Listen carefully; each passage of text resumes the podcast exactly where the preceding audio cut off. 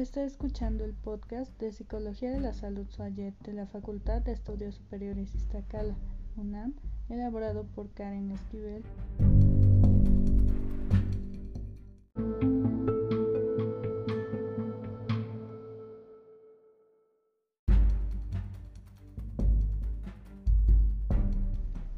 Saludos.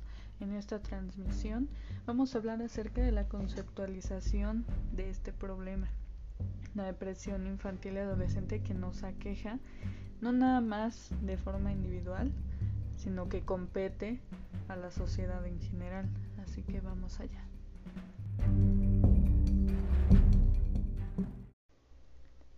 Hablar de depresión es necesariamente hablar acerca de un trastorno que se puede presentar en diferentes etapas de la vida, sea en la infantil, en la adolescente y en la adulta.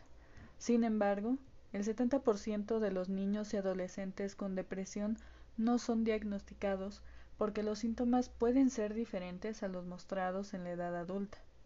Hay otro factor y es la dificultad en la edad infantil y adolescente de expresar verbalmente las emociones o simplemente los padres no conciben que su hijo pueda padecerla.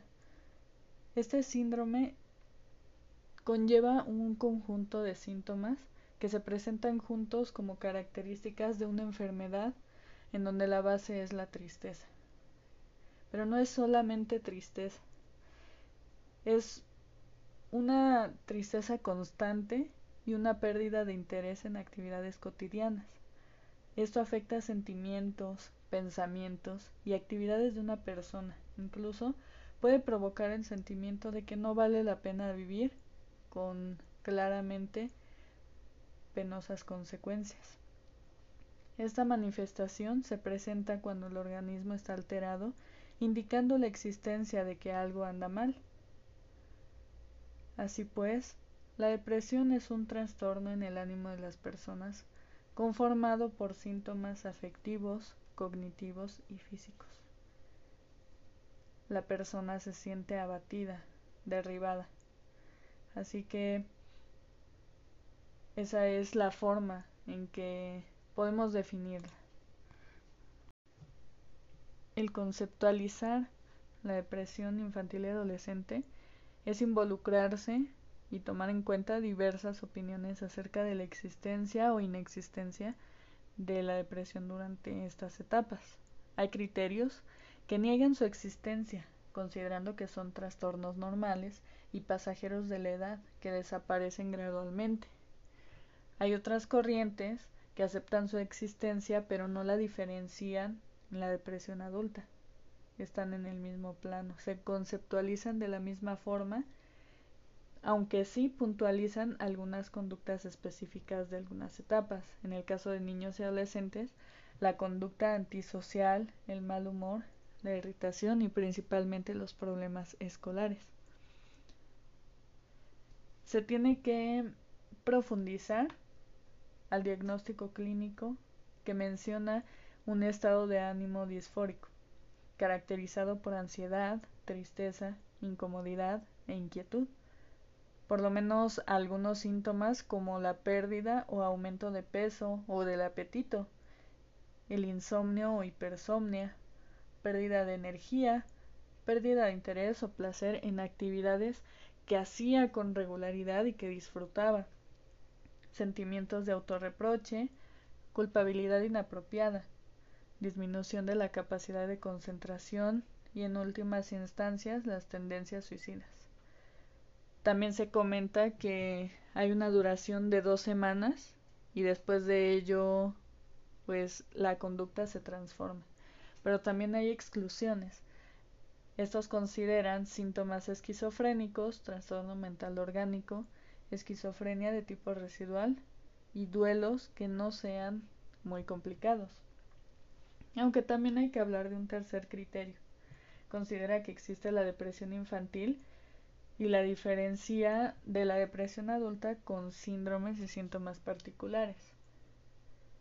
Hay algunos autores que enumeran algunas características específicas de la depresión infantil y adolescente.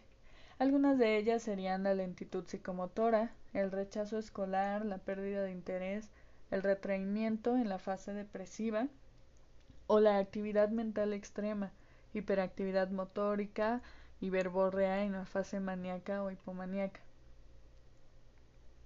Aunque hay distintas opiniones y distintos autores acerca de, de este padecimiento, sea en la vida adulta, sea en la etapa infantil y adolescente, no se puede negar que hay que hacer algo.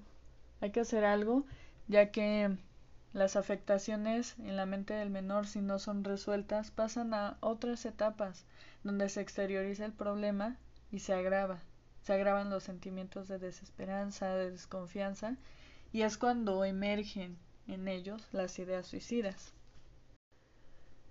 A pesar de que distintos autores tienen diferentes consideraciones y conceptualizaciones acerca de este problema, hay algunos datos que cabe mencionar. Los niños de entre 6 y 10 años que la presentan son más propensos a sufrir ansiedad. Y los rangos de edad no se reducen a eso. Entre los 11 a los 15 años pueden mostrar conductas agresivas. Se han hecho investigaciones y los síntomas o las señales de alerta que podemos tener son algunos de los siguientes. El rendimiento escolar pobre se enlista en la parte superior. El primer, eh, el primer motivo, la primer señal de alerta, la ansiedad, trastornos del sueño, inhibición, disminución en la actividad, cansancio, irritabilidad, pérdida de entusiasmo, sueños excesivos, o sea, todo lo referente a la conducta y más específicamente cuando el niño o el adolescente no lo presentaba con anterioridad, cuando es un cambio radical en, en su conducta.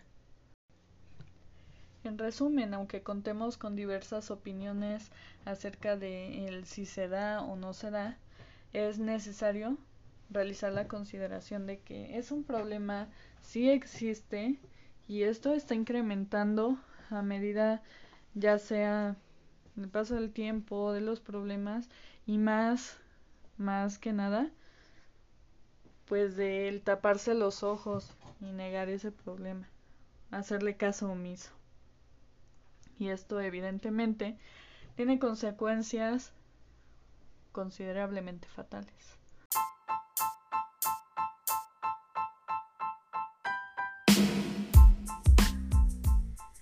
Muchísimas gracias. Con esto termina este episodio.